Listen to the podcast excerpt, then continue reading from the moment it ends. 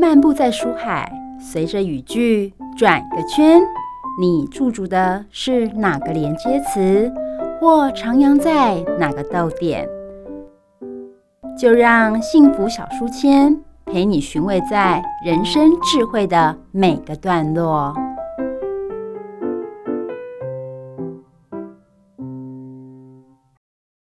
台湾是美丽海岛，你认识台湾海洋文化吗？还是你只认识海鲜文化呢？海洋给大家感觉，除了美丽景致、好玩水上活动、可爱的鲸豚外，台湾普遍人民却因为对海洋教育的不足，让海洋给人们总有一种难以亲近的感觉。让海洋文化行动家带领着大家，从海岛文化的原点去思考，海洋给予我们什么？岛屿上的我们又能够回馈什么？透过海洋文化行动家的介绍，来衍生我们与海洋之间的互动与文化。我是海洋文化行动家李昌万，我是海洋文化行动家向燕豪，我是台湾最年轻的金豚观察员李梦谦，我是最年轻的船队水手向子耀，我是海洋文化的学习者庄梦叶。邀请大家一起来了解海洋，亲近海洋，守护海洋。成为下一个海洋文化行动家。Hello，各位汉声电台的听众朋友们，我是主持人 Simon。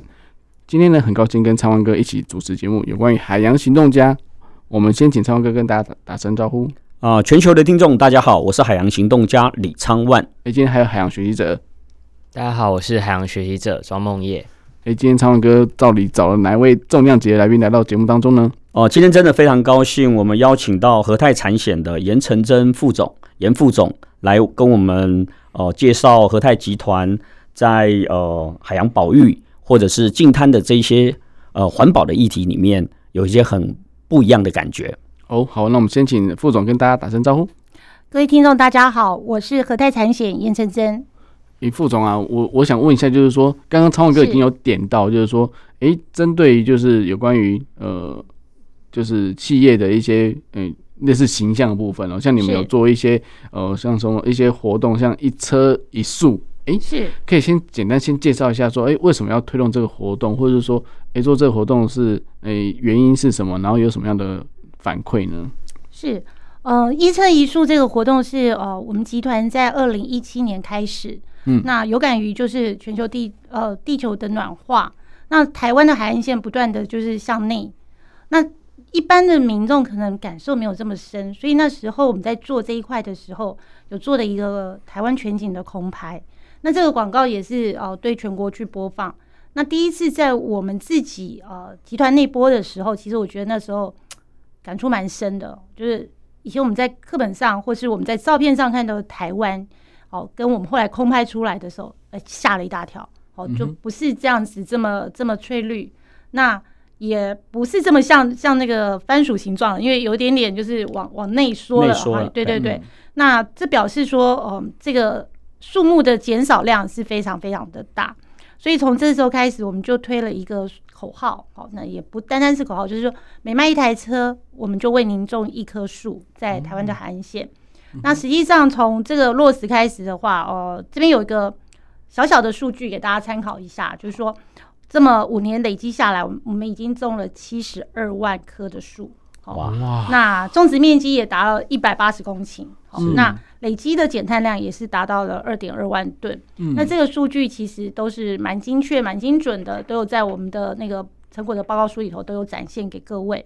那可能大家听起来还没有这么大的感触，那我简单的换算一下，那这个就相当于三十七座的大安森林公园。哇，那大家就很有感觉了哈，大安森林公园真的不小了。嗯、是是是是是。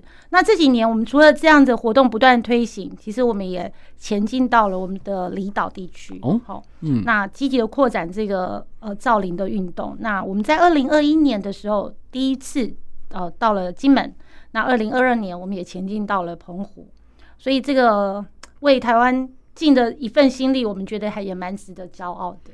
嗯，真的很佩服严副总啊。好，跟 Simon 哥报告一下，其实一车一树的部分，我也贡献了三三棵树就对了。好，我也非常觉得与与有荣焉就对了。好，呃，因为我自己本身是在万里龟吼海边长大的，嗯，呃，或许像三门哥，你们住在台北，你们比较没办法感受到说海岸线是其实是一直在退退缩。嗯，我我记得我小时候，像呃夜夜一样，那个时候时候比较小的时候，我们的海滩是很很大的，嗯防风林的树也是很茂密的。是，可是我现在五十岁了，我再回到我小时候的那个沙滩或那个防风林去看的时候，哎，不对，那个。沙滩已经不停的在往后后退，嗯，是。防风林的树也不晓得到哪里去了，嗯。啊，对，呃，我这个蛮有感触的，因为我小时候住台南哦，那台南在南昆山就洗漱那再出去就是海边了，就跟跟就跟昌文哥讲一样，本来沙滩是还蛮远的，才可以到海上，就是到海边这样子采沙采海，但是最近去看的话，就是变成它很就是很近，然后本来那些树林呢，就是防风林也都真的都不见，都光秃秃的这样子。那当然，呃，台南那附近应该那个海岸叫做黄金海岸呢、啊，那也也过度商业化，所以导致于说，其实其实真的人为的因素会影响到整个生态或者是整个环境的一个变化。哦、呃，我这边可能想要请教一下严副总，是说，因为我知道，呃，我们在植树的过程当中，它的使用的工法，呃，本来就很困难，可是尤其是在海边，因为海边的土壤的品质没有像一般陆地的土壤那么好。再来海边有很，我们一般逮义工的盐分，嗯嗯，盐分盐分，嗯，海水的那个盐分，其实不是每个植物都呃会成功的。对，那我不晓得这个部分，副总你们这边是怎么克服的？呃，这个其实哦，不得不佩服集团在这方面哦。当我们要执行这个计划的时候，其实我们也是请教专家学者。是，那我们是呃有跟慈心基金会一块合作。嗯那就是在针对不同的土质上面，或是呃海岸线的部分，它是会种植不同的树木树种。对，这个树种就是说，在防风林靠比较靠近海岸的时候，我们要种植什么样的树种？再往后退的时候，因为呃不会只种第一层，我们会一层一层的种，那才会让这个树它有一个平衡点。是，那他们会定期的去看这个树的生长。还有这个树多么间隔的距离可以种一棵，因为要有一个空间让它长根，所以不能种的非常非常密集。嗯、哦，这每一门其实真的都是学问。那我们种下去之后，不是说种了，哎，就不管它了。嗯，那我们跟基金会合作，基金会还会帮我们定期的去观看它生生长的情况。那我自己是新竹人，那我最大最大的感触就是。新竹有一条十七公里海岸线，嗯，很漂亮，对，哎，非常漂亮。其实之前我们去种的时候，矮矮的小树，嗯哼，这三五年它已经长高了。我觉得那个感触就蛮深刻的，是，好，就像我们在呃养小孩说，哎，很有成就感。然后而且在骑的时候，就啊，以前都没有树木，那现在整个这样种下来，这一片海岸线真的是慢慢的这五年下来，觉得它非常的不容易。那我觉得也是蛮感谢我们所有的车主跟我们一块同时尽了这一份心力。那特别谢谢李总，三棵树，对，三棵树，我有三棵树，我要骄傲一下。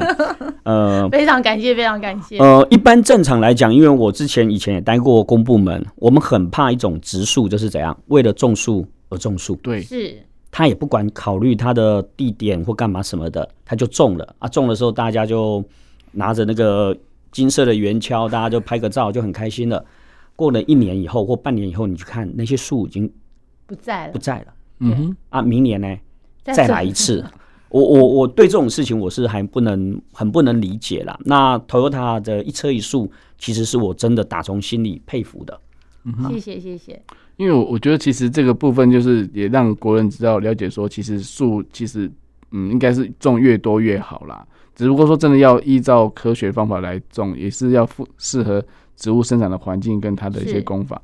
所以我觉得，其实在，在呃购购车，就是购车之余，还可以做一些环保。我相信，其实每个车主都有都也也心领神会这件事情，甚至把这个就是环保的概念都带到家里里面，甚至会影响到整个家庭或家族都会影响到。对，呃，我个人认为，哦、呃。和泰或 Toyota 的一车一树，其实它种的不是只是树啦，嗯，它是种在每一个车主心中的一个很环保的一棵树，在我们的每个车主的心中里面，就变成你会认同这个车子的品牌，我们也认认同它这个企业的形象。对，那讲白了，我的孩子也会干嘛？嗯哼，他就不会做一些伤害海洋或者环保的事情，他们尽量也会做一些减塑的部分，就对了。嗯，嗯对，没错，因为其实塑胶的的一个制品的一个减少的使用，这也是为为整个地球做一份心力哦。那所以真的，因为塑胶的东西真的垃圾会越来越多，或者说大家都没有做好分类啊，或者说呃，不管是处理的人也好，或者是说。呃因缘机会，反正就是到了海滩上就会很多垃圾。之前我们也有请专家来讨论到净滩的问题哦，对，我们的海废达人陈信柱陈老师就对了，没错。他最近把他的那个跟副总报告一下，呃，我们海边会经常会捡到很多流刺网，上面有一个浮标，嗯，我们叫浙江鱼，嗯，它上面就写浙江两个字，嗯，那一个是浙江生产的，嗯，好，那很多的渔民就会让它在那边飘。那个陈信柱老师最近花了很多的心力，把浙江鱼发给很多的孩子去创作艺术创作，做成画，做成呃造景。嗯，我我我觉得非常棒，就很棒就对了。那呃，除了呃进汤的部分，其实我也要很对副总非常的好奇，就是说，呃，我知道呃，Toyota 在那个近滩呐、近海的活动里面，其实你们算是国内的企业做。我我敢讲，应该是数一数二的，就对了。那你们除了日常的生活的那个废弃物以外，我觉得比较特别，你们竟然还发动孩子捐玩具啦、布偶。嗯，对，我们其实就是有跟呃某些基金会合作，嗯，就是让玩具还有第二个生命。为什么？因为我们知道现在应该也是台湾整个比较富裕，好，少子化，或者是说我们家庭孩子长大了。那我们对于我们的玩具的这个其实都蛮多的，不知道可能你就把它丢掉，因为其实我说句实在话，很多玩具其实是塑胶制品，是，但是。我们会希望这个玩具在它好的时候还可以有它第二个生命，嗯，所以我们在我们全省的 Toyota 的服务的据点，那还有甚至于像我们核泰产险，好，我们有都有设置于回收箱，我们接受呃二手玩具，然后再把这个玩具送给基金会。基金会他会在整理之后拿出来给需要的孩子们，是对。那我觉得这等于是呃玩具的第二个生命啊。那其实有时候想一想，就是说，也许或许在我们家有你玩腻的东西，对别人来讲是一个非常非常新鲜的一个玩具。嗯。那我们甚至于有参与这个呃玩具窝他们的呃总部的设立，他们其实就是呃由那个某企业捐赠的那个货柜屋，然后再把他们的玩具分类，由自工分类好。那欢迎小朋友进去有参观，然后挑选玩具，我觉得非常非常的棒。那不只是孩童，好、嗯，甚至于呃我们的老老人家，他们也其实也可以来参与这个。我觉得这对一个呃社区来讲，或是对社会来讲，是蛮有贡献的一个活动。好，嗯，我觉得这看起来就是诶蛮喜庆的这件事情，就是说很珍惜。对，因为因为其实。玩具玩久了，当然可能会有点点脏啊，或者有点点痕迹，但是它反而就是让人家知道说它是被被使用过的。但是因为就这样子分享给下一位，反而就是一种就是珍惜物品的一个表现，而不是把它丢掉，然后就又可能又造成垃圾，因为可能它塑胶制品也不好那么容易的的消化掉这样子。就回到刚才总经理讲的那个部分，其实呃。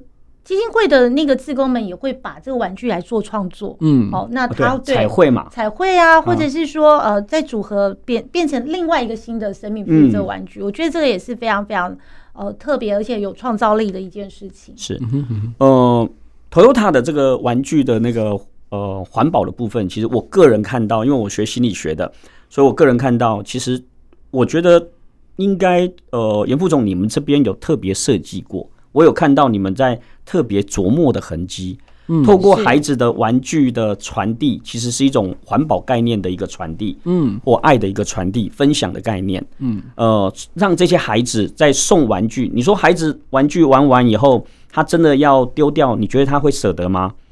他有时候的概念，他舍不得哦。可是你跟他讲说我要分享出去，是。孩子就会觉得，哎。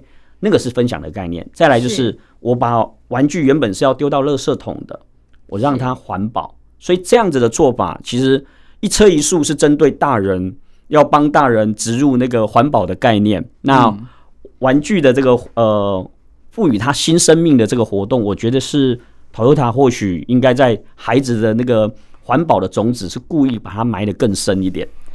当然，当然，因为其实我们在我们的展厅，如果呃李总来参观的时候，就会发现，其实我们在每一个展示间的部分，我们其实是有设计过的。嗯，好，那我们常常是哦，因为我们的车子的价位大概就是中价位的车子，嗯、那蛮符合现在人就是家庭的概念的房车，所以呢，很多是夫妻来看车，小孩子也是一块带来。那我们的展示空间里头，就其实就一个孩子的游戏的空间。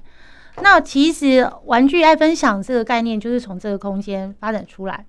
一开始有这个空间的时候，其实有玩具都是同人们哦带家里，就是对一些哦，就父母可以安心看车，孩子可以在这边做他，比如说看看故事书或者叠叠积木之类的。从这边开始衍生出来的时候，就越来越多的呃，我们认为我们想要做的，那也是对社会上觉得还蛮有意义的一件事情。那其实。Toyota 在呃深耕台湾这一块，其实我觉得我们做的还还不错。就是呃，我们除了在校园里头，我们有一些导护老师的，是哦，那甚至于就是呃小朋友的教育，我们有办一些体验营。好，那让小朋友从小就来参与我们的这个，不见得是一定就是买我们的车，但是知道我们对品牌的理念，好，我们就深入在这里面。那原因是什么？其实很单纯，我们希望。从小就是了解我们品牌理念，跟我们有相同的目的。我们在环保的议题上其实做得非常非常早。那从大家看不到的，我简单举个例子来说，车子的涂料其实一般消费者不会特别的去在意。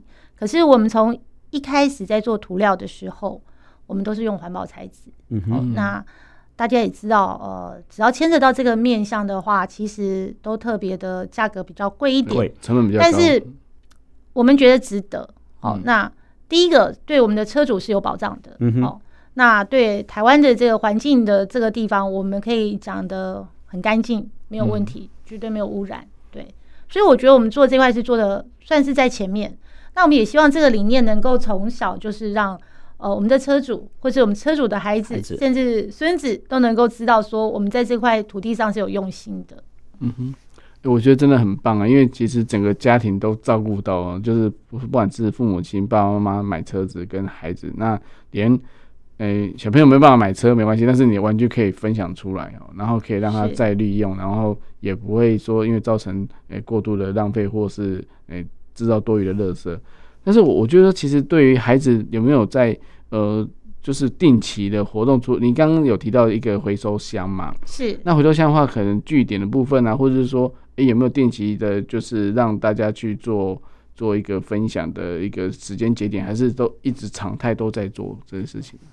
我们一直都在做。嗯哼，对这个部分来讲的话，可能针对于暑期的部分，寒暑假我们会有特别的一些活力活动哈、嗯嗯。但是其实我们是无时无刻都在做，你随时去都会看到这个箱子，而且我们是定期有跟这个团体合作，他会箱子他都会。固定时间把它留收走，嗯哼，那箱子都摆在非常明显的地方。其实今天没有要来买车，呃，没有要来维修，你都可以进来投递你的玩具。嗯，那当然我们上面也会也蛮感谢大家对这个活动非常支持，因为这些玩具其实呃，我觉得也是另类的小奇迹。好，那制造这些让小朋友能够爱惜以外，我觉得小朋友也很懂得说，哦，这下一个要用，他也不会弄得非常的破烂哦。像我小朋友。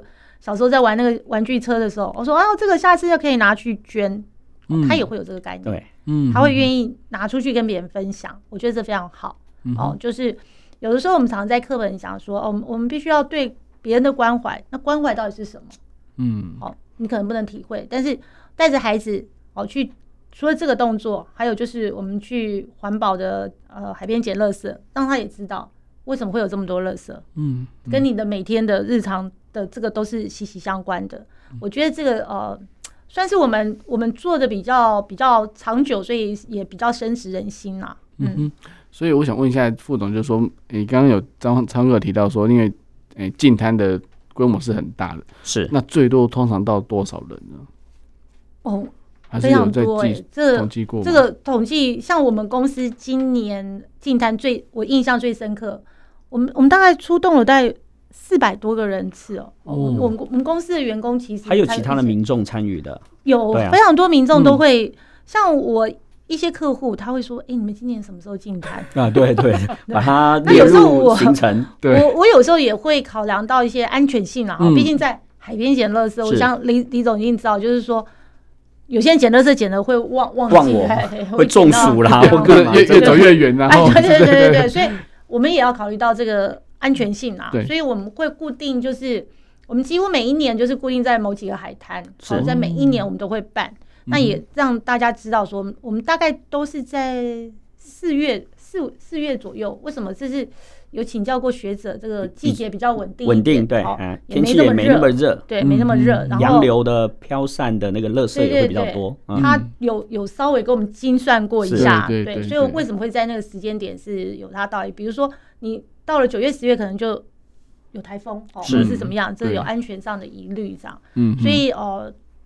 应该说，Toyota 在这一块是蛮精准的，去现地现物，好配合台湾的这个去做这个。嗯、那当然，我们每一次检这个，每一年我们其实都会把这些，呃，我们也会捐赠部分的所得，然后给社福团体。有一只一只瓶子十块钱，很大方，很大方，对不对？就是下次我都会收集更多一点来换钱。可是这钱是给那个慈善团体，慈善团体都是给慈善团体。那我们是，呃，董事长跟集团这边是觉得是微薄的一些一些啦。但是虽然是这样，但是希望借由这个举动，好，这个我们三四个小时，大家全部一起来做这件事情。那我们也做一个全省大串联的，就是说同时间同一个时间，就是在台湾各地开始捡垃圾这样，哦，嗯，然后就蛮壮观的，就是说连线起来的话，我会觉得哇，四个四个沙，四个沙滩吗？不是不是不是，全台那个和泰集团他们有一个每年的啦，就是减塑净滩的那个全台总动员，其实是我们喜欢。哎，讲我们喜欢捡垃圾，好像怪怪的哈。我们专注在，或者是我们特别关注在海废这个议题的，嗯，这些人士里面，不管是专家学者，或者是一般的民众也好，对，我们都会认为和泰的这一个全台总动员是呃国内的净滩的盛事。嗯哼，是对，那个很真的很壮观，因为可以换十块钱吗？哦，当然不是啦，我们没有那么爱钱，好吗？只是说我们非常感谢和泰的呃老板。他除了让带着大家去捡这些呃海费或者这些保特瓶以外，另外还加码那十块钱。其实刚才副总很客气说呢，微博，其实那十块钱帮助很多的慈善单位可以做更多的好事情。是，对，谢谢谢谢。所以所以其实这个同时间连线的话，哦，应该有几个地方，六个六个地方还是五个地方？十十六个十六个十六个海滩同时在捡。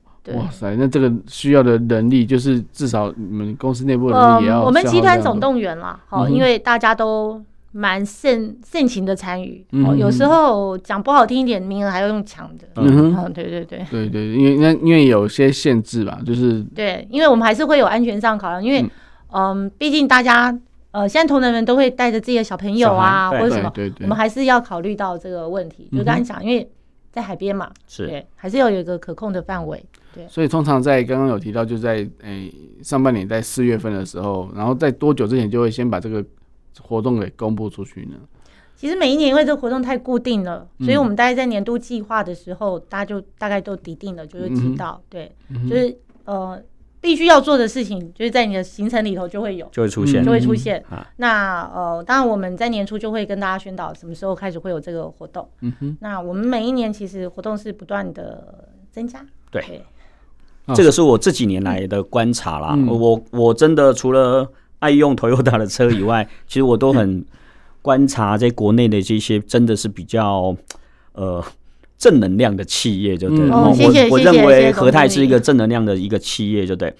呃，除了在捡拾那个宝特瓶的过程当中，我非常好奇哈，我也想要呃请教一下副总，嗯，您在参与这些净滩的过程当中，有没有发生过一些？呃，比较有趣的，或者你有没有捡过比较特别的东西？哦，我们当然要进单前，就是都会有那个呃辅导员来宣导，就是什么能捡，什么不能捡。嗯，哦，他比如说，他说你看到那个鱼鱼的什么尸体不要捡，好，那、呃、对，因为有病菌，对，啊、还有那个就是木头，有一阵子木头、嗯、漂流木不能捡、啊，不能捡，那违法。好，那他他会先讲、嗯，那不然的话，对我来讲，我觉得只要出现在海滩的，我就不该出现的就会、呃。我我认为都都是垃圾的时候，那呃比较震撼是前几年刚捡的时候，哎、欸，在那个沙子下面，其实你有时候看到一个小头，其实。拉出来都是塑胶袋，嗯嗯嗯，哦，这个我我其实哎、欸，心里头就会我心头一震、嗯、啊，什么时候很多塑胶袋？是，所以回家之后对我自己来讲，我就会跟小朋友讲，不要常用塑胶袋，因为这就是垃圾嘛，垃圾的来源。嗯嗯嗯、那也有会看到很多呃漂洋过海来的东西，因为这是简体字，是哦，我就突然有点啊，怎么飘这么远？有 就从，从不会是特别来我这丢的吧？就 就觉得哇，真的这个。你在别地球的另外一端，其实随手一丢就来到另外一头。我真的就开始相信那个有些讲故事不是假的，就是真的是在那头丢的，来你这头捡，就真的会有瓶中信，真的会有啊，瓶中信类似这样。瓶中信我还真捡过，就真的，我真的还捡过，真的吗？我真的捡过瓶中信。那真的有打开还可以读吗？有啊，可以读啊。它那个里面的纸，它就塞一封信嘛，它是一个祝福的话，写英文的。那我就开始查英文的翻译。我 OK，我想说，哎。我后来就很呃呃感动，是觉得很浪漫啦。嗯。可是问题我在想说，哎，这个法国人怎么这么的没有环保概念？怎么丢丢瓶子丢丢来飘来我台湾这里就对了。我到底要不要写一封丢回去给他？副总，如果是你要不要丢？放一千块台币在里面。不行，不能再丢。我们那个瓶子就要赶快丢出来。副总刚才有特别提到一个那个。呃，塑胶袋的部分，其实我要跟呃听众朋友呃分享一下。其实大家都知道，我们万豪公司或者是天行者，我们是旧金屯的国内一个蛮大的一个支持的一个公司，就对。副总，海龟它当它看到那个，尤其是市场那种红色白的那种塑胶袋的时候，它在海上漂的时候，它都会把它当成是水母，它就一口就咬下去了。所以有时候我们经常救回来的海龟。如果呃是当然吸管插在鼻子里面拔出来的，我们也经历过很多。那有的是救回来以后，他后来就真的死了。我们会把它送给兽医去做解剖。其实有时候那解剖出来那一幕，你看到你真的会落泪。都是什么？都是塑胶袋。嗯，对。还有保特瓶的那个盖子。盖子。保特瓶的盖子，因为它在海上，因为有有有咸水，那日照。呃，塑胶它会慢慢的分解，它就会形成像有点像那种微粒，而且它颜色又亮亮的，所以海龟啦、海豚看到以后，它会以为是小鱼，它一口就把它吃进去。是，那可是到胃里面，它其实完全是没办法消化的。等它的胃的部分空间越来越被占据，越来越多以后，其实它就没办法进食，那它就可能会搁浅。哈，是，对，嗯嗯，所以这个呃。还是要环保一点了，是，是要尽量少用垃圾袋啊，减塑，这个是很重要，就对了。对，所以和泰的一个瓶子十块钱，我觉得非常的好。这没有，这是一个鼓励的作用啊，真的。我今年就很特别，我们今年在四月份的时候净滩，我往年都可以捡到很多瓶子，嗯，值得很开心的。我今年。捡不太到瓶子，比较少了哈。对，那我觉得也蛮开心，就是一定是我我们哦国家政府在推这一块的时候，也是有有成效。是，我觉得这是值得高兴的一件事。那以前捡垃圾是那个海滩一过去，哇，好多垃圾，满满都是。对，今年我要挖一下才有垃圾。我觉得这也不错，这我其实是高兴的。是，另外我们在海废的部分，其实我们也有，我不晓得副总有没有捡过那个针头，注射筒的那个针头。前两三年我有，我坦白说，我还会怕，因为玻璃嘛，哈。是。呃，这近期我觉得还不错，没看到。对，嗯，这个就是我很希望从，因为副总他们已经做了这么多年了，对对，我希望从副总你的嘴巴说出来的，嗯，因为我的经验，呃，早期的针头其实，呃。针头的医疗废弃物乱丢的情况其实是很严重的。嗯，有时候我们在海边经常就被那个针给扎了，所以要打破伤风或干嘛。嗯，可是这几年其实我的观察跟副总您的看法是一样的，就是说，哎，他的这一些废弃物、医疗废弃物已经越来越少。是，甚至有的是早期是中国大陆那边会飘过来的那些呃点滴瓶，嗯嗯嗯嗯嗯，好，其实飘很多，现在其实也真的比较少了，嗯哼，所以我觉得大家可能不管是台湾也好，中国大陆、日本、菲律宾也好，大家这种地球村的概念已经越来越有了。国际的环保概念是有的，这样子。嗯，我相信其实可能在各个我们邻近的地区啊，就像刚刚副总讲一样，就捡到别人家的东西的时候，发现哎、欸，那我东西是也会过去？所以大家就开始警觉，或者说，其实最近的一个环保意识抬头，或者是一个减少垃圾的一个部分，其实已经越来越有成效了。那当然。每每个国家都有一个 ESG 的目标嘛，那可能到不管是到二零二五或者二零三零、二零五零之类的，大家都要有一个目标在那边。不是，虽然说不是一天两天就可以把它完成，但是我觉得，我觉得只要一开始就不怕晚。对，对，我觉得每一步其实呃一路走来，我觉得啦，虽然是一小小的一件事情，但是从自身开始做好，其实对大家都是有益的。嗯，那从我们呃这几年做下来，我觉得这是非常非常的震撼的。就虽然我只是。贡献了我两三个钟头在那边，但是你捡到那些垃圾的时候，当然也有捡过很大型的，是比如说保利龙那个浮标的那一种的，那那还蛮多的。可是我们把它弄完以后集合起来说，哇，哎、欸、不得了，我们今天也做一件蛮有意义的事对，很好的事情，对不对？是。像这个部分，呃，我这边可能要建建议一下和泰，就是说，是和泰这边其实你们真的做很多，副总 可不可以以后这个部分要多怎么样？多宣传，真的要多宣传一些。我我会觉得善的力量本来一直都存在，而且呃，以和泰来讲，你们都默默的做了这么多年了，十年了，呃，十五年了，已经做了这么久了。如果能够让大家能够更怎么样，更清楚来参与，其他的企业有可能因为和泰的一个。标杆也好，或者一个引导也好，我觉得会往善的地方走会更多。是，嗯，这我们也努力的跟大家学习啦。好，那集团因为从以前就是真的就就默默在做，真的低调。嗯、呃，因为旗下其实也蛮多基金会的哦。那在偏乡的部分，其实像我们跟屏东，好，嗯、那我们的集团和泰兴业，好，他也是做了蛮多。呃，这方面的，比如说原住民他们的冷气的部分，嗯、我们大金冷气也是免费提供帮他们安装，好、哦，甚至付电费。是，我们苏董事长也是真的在这一块，他也是做蛮多，已经非常多年。那我们今年其实呃，汽车这边呢，也是针对偏乡的部分，还有山地原住民他们呃小朋友教育。是，那我们其实有蛮多隔代教养的问题。嗯，那我们在这个部分。呃，除了就是有请他们到呃我们同仁的家里头哦，就是这当我们当保姆的概念，然后来课辅班来玩一玩一天，或者是说送他们出国去合唱团比赛，我们都有在做这个赞助的活动。是，那渐渐的，我们可能就是在企业报告书里头会慢慢去琢磨。那诚如天下杂志在做这一块 ESG 的辅导的时候，就是说，哦，我们的素材实在太多了，但是。没有把它全部的让大家知道呈现出来，他也觉得很可惜。那我们也在朝这个目标，就是说，呃，我们既然都有做了，也不怕让大家知道。我们也希望说，透过这个活动这些目的，然后让同仁们或是让我们自己的员工都知道，他其实进入集团也是一件很骄傲的事。是，没错，没错。的确，我现在因为通常都是 SDGs 的那个那些目标嘛，那如果说有哪些吻合的，其实就就大方的讲出来啊。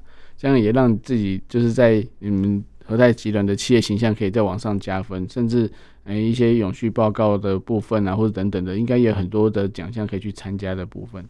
我我相信都有很好的成绩。是我们我们朝这个方向去努力啦。嗯、好，那当然就是能够做更多更广，也是我们所希望的。所以我们现在也开始就是把我们旗下的所有的子公司都有做的，我们大家就是集合起来，哦、嗯、一起去完成。那其实我们做单。当然不止这个，其实我们每每一年，其实呃一开始的时候，我们就配合捐血车，我们也是其实也都有在做，所以我觉得这个社会公益的部分不落人后。那推到环保的部分，我们其实从一开始车在进来的时候就开始在做。哦，车子在进来的时候就已经开始做，在做了。好，怎么讲呢？就是其实哦，讲一个。比较大家不知道的小秘密哦，就是之前我们车子有些是从国外进来嘛，哦，原装进口。对。那日本那时候就是有辐射的疑虑的时候，其实我们有多买了一台，自己花钱买一台。侦测机，就是当那个呃进到台北港的时候，会通过我们的机器。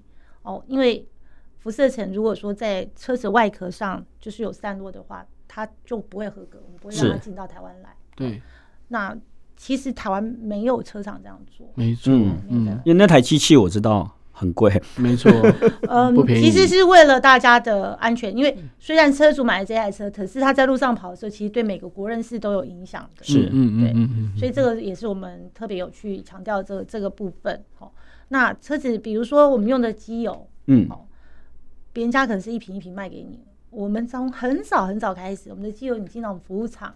我们就会精准的测量说，哦，你这是什么车子，需要多少？我们是大桶的概念去做，是可以省掉非常多的残留残留的罐子。是，好，这个这个其实就是一个减塑概念，对对。所以其实这个我们也都一直有在做。嗯哼哼，理解哦，因为以前都是三瓶、四瓶、五瓶这样子写，但是我发现说他们在做保养的时候，他就直接写几点几公升。就直接就是跟你讲加了多少东西，它不会说。其实电脑已经都帮你设定好了，你这个就大概需要多少。对对。那通过输入车号之后呢，哦，我觉得这也蛮值得骄傲，它就会自动的从那个大桶储油槽里头去做这个领油的动作，领油动作，对，是就可以减少中间一开始的时候，或许大家不能去理解，嗯哦，那小包装比较方便或者怎么样，可是这就是环保的概念，是，嗯嗯这个大概从二十年前我们就开始做了，哇，对。那果然是要企业永续，果然是要趁早开始哦。好，那我们的学习者有没有什么问题要询问的呢？好，那就是要请教一下严严副总，就是和泰这边其实从刚刚听下来，其实有有很多大型的净滩活动。那如果就是像我们大学生或是高中生想要自发性的去做净滩活动的话，有没有什么需要注意的地方？呃，当然，我我首先还是要强调。一定要注重安全，好。嗯、那还有一个就是说，其实台湾的海边呃都有这个潮流的问题哈，因为我们四面都靠海，所以我觉得在做这个的时候，第一个要先去申请，然后而且这个时间其实我们政府机构都会有专人给予辅导，好，就是什么时候可以来，什么时候就是有安全性的考量，我觉得这蛮重要。那再还有就是，我们其实要在做这个净滩活动的时候的行前教育很重要，好。比如刚才讲的，就是呃，总经理有说提到，哎，什么东西不能不要去捡，还有有这个细菌的问题。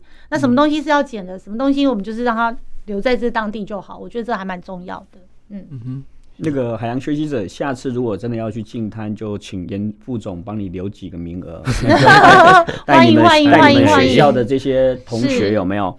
一起来参加这种净滩的活动，非常欢迎，来学习，就对。嗯，嗯。我刚正想问说，那个听众朋友要在哪边，哪个时候要，然后要看到什么地方有 QR code 可以扫，可以报名的。有官网有，他们的官网我们都会呃，在行前的两个月就会公布。是。哦，所以在二月速度要快，对，很快就就爆满了哦。就是二月份，台湾人非常非常热情，这几年对，我们一车一宿的活动，或是我们只要有举办任何的，我觉得大家的。没有，还不到秒杀，但是真的速度都非常快。嗯对嗯，所以大概是过年后再就准备关注官网的部分。是对，因为二月份大概就开始慢慢会公布。那也希望说大家能够多多的参与。反正，诶、欸，全省各地都有机会嘛，就找最有劲的就可以了。是对对是是，是。嗯哼，好，那我再问一下，就是说有关于现在永续的一个低碳排的部分啊，诶、欸，和泰产险是不是也有在针对针对低碳排的部分，是不是有？有一些努力，或者说未来的一些目标，或者怎么做法？哦、呃，这个低碳排的部分，我觉得这个是应该不止我们和泰产险呐，嗯、其实我们整个集团其实都有在做。那我们当然希望就是说，呃，台湾现在就是蛮注重的，就是上市贵公司要出这些报告书以外，那也要求每个企业在各方面都要去做这些的参与。那我们也是不遗余力啦。所以，我们希望说，借于我们和泰产险这个永续的议题，也响应这个资源环保再生运用。所以，我觉得这个地方的话，我们中长期的目标还是跟着集团 follow 这些动作在做。那呃，不止和泰产险，就是整个和泰集团，我们是整个集团一起做。嗯、那甚至于我们会推展到刚才呃，学习者也在讲，我们是不是也可以跟着他们？带领着他们一起做，对，那从呃最基础的开始做，那甚至跟李总我们要好好学习一下。嗯、那下下一次要跟着我去救鲸豚。哦，是是是是是，我觉得这个也很棒。对对对，这个很棒，因为我们在花东的时候，我们曾经看到就是好像台湾人只会去赏金豚，嗯，好，但是救金豚这个活动是没有在大家在落实去做。嗯、像有时候经常只要鲸豚搁浅了，就会马上通知我们。我们在基隆八斗子那边有个安置中心，所有的兽医团队，甚至有时候我就跟我的太太，呃，晚上的时候我就跟孩子讲说，哎、欸，爸爸跟妈妈去救海豚就对了啊。他们呃刚开始他们会觉得很纳闷。后来久了，他们也习惯了。我就跟我太太会穿那个叫青蛙装，嗯，就叫水池里面。那我这一头拉着那个大的浴巾，我太太拉另外一头。那我们那个动作叫保定，就是呃，跟副总报告，海豚也好，鲸鱼也好，它其实呃是哺乳类，这个知道吗？嗯，它比较不一样的。我我常在讲，呃，有时候三门哥他们会笑我，我是在做自杀防治的。哦，忧郁症啊，自杀防治的，我是这个是我的主要工作。海豚很会自杀，它只要一紧张，它就会憋气，它自己就憋气，那憋气以后，他就忘了呼吸，啊，就窒息死亡，就对。所以那个叫海豚自杀或鲸鱼自杀，就对。所以我们就要让它很安定。所以有时候我们在水池里面就是两个小时、三个小时，很冷的。有时候那个寒流来的时候，那个泡在泡着那个水池里面，那个动作是稳定它，稳定它。那呃每呃三分钟以后要测他的脉搏，他的心跳多少下，那他的喷气孔有没有喷出什么东西，有没有排便？改天下次如果最好是不要，如果真的有海豚有真的需要搁浅呃搁浅需要救援的时候，我再邀请副总啊、呃、来基隆一下。你就现场去看一下就对了。我觉得这一块是很需要帮忙的。我觉得三门哥有参与过这个？没有，我一直很想要参与，但是都没有机会。我们 call 他的时候，他就时间来不及，因为我们的时呃，他有可能是二十四小时的。嗯。那另外的话，我们一般正常来讲，我说讲一个比较经典的，呃，三门哥他也大概知道，就是说去年我们救了三只海豚。嗯。好，他就搁浅在海边，海巡署呃送过来以后，那我们就兽医团队各方面大家就去救治他。哎，救救以后发觉那个听那个超音波的时候声音不对，有两个心跳，原来里面有一只有 baby，哦，所以是三只海豚四个生命就对了，所以我们就在那个救伤池里面把它做治疗好啊，兽医也都很快速的 OK 以后，就会联络我们的船队，嗯，就干嘛野放，那这三条海豚我们在野放下去的过程当中，它真的非常的聪明，非常有灵性就对了。它下去以后，它没有马上游走，它们还三个已经都集合起来以后，嗯、那边绕圈圈，绕圈圈。对，后来我们感谢，对他感谢。后来我们就跟他讲说，我们不要看它，嗯，我们大家都转头，嗯，转头以后他才游开就对了。是是是，哇，好感动哦。对，我觉得其实在，在呃，我突然想到有个任务给何太做哈，就是每每次就是。在救金豚的时候，有时候车子吨位不够大的时候，会有些困扰嘛，或者是说在，在在因为有时候哦救伤车啦，对对对对，那其实车辆最多的应该是嗯何泰是不 是？这个这个部分，我第一个想到我们的长源，因为长源是大车的部分，是哦，那一般小轿车大概没办法在这个对对对，因为鲸鱼也好，海豚也好，它有时候重达着三百多公斤或干嘛，所以我们要很多海巡的弟兄用那个软的那种担架。从沙滩那边慢慢慢慢把它扛起来，其实那个都是一件非常辛苦的事情。那其实台湾在这个部分其实也做了蛮多的，有中中华的鲸豚救援协会啊，还有我们其他这些团体，我们有钱的有钱出钱，没钱的就出人力，或者是有船的我们就出船，就对。所以有时候我们去野放的过程当中，那个风浪都真的很大，所以我们就会动员把所有的船长啊船员集合起来。因为我们知道这些鲸豚志工，等一下一出海以后，嗯，他们就不行了，嗯，因为就会吐了，就对，因为风浪真的很大，直接挂点，对。哇，那这个这真的是非常非常辛苦，我真的蛮佩服，对。可是我们甘之如饴啦，我们从小跟海豚一起长大的，我们在海上，我们认为它是非常聪明的，好，所以这几年。听起来还蛮多这种 case，每天每年很多，一年一年大概都有呃两百多只的海豚搁浅，这个数字，这个数字真的很可怕，真的没有想象中会那么多。对，这这我我觉得跟我的想象，嗯，所以这个就是呃，副总你这边的海费啦，溯减塑一定务必要怎样继续做，是。因为他们会搁浅，主要的原因真的都是我们人类的垃圾，对垃圾。对对，都是我们人类的垃圾造成的。有的人讲，他说、哎、会不会是鲸鱼那个鲨鱼啊追杀他们？有，可是说坦白，我们解剖完以后，或者我们做那个电脑断层完以后，我们会发觉其实都是人类。对。致死死因都是都是都是人类，都是消化系统问题，对，都是吃到的不消化的，对，塑胶制品。那它就是变成它吸能够吸收的胃就越来越小了，嗯、那它的体力就会虚脱。不管是鲨鱼追它，还是说呃风浪比较大的时候，它就很容易迷航，被打到岸边上来就对了。哇，对，所以其实这个也是一个蛮蛮让人就是很痛心的的话题，但是也是很现实。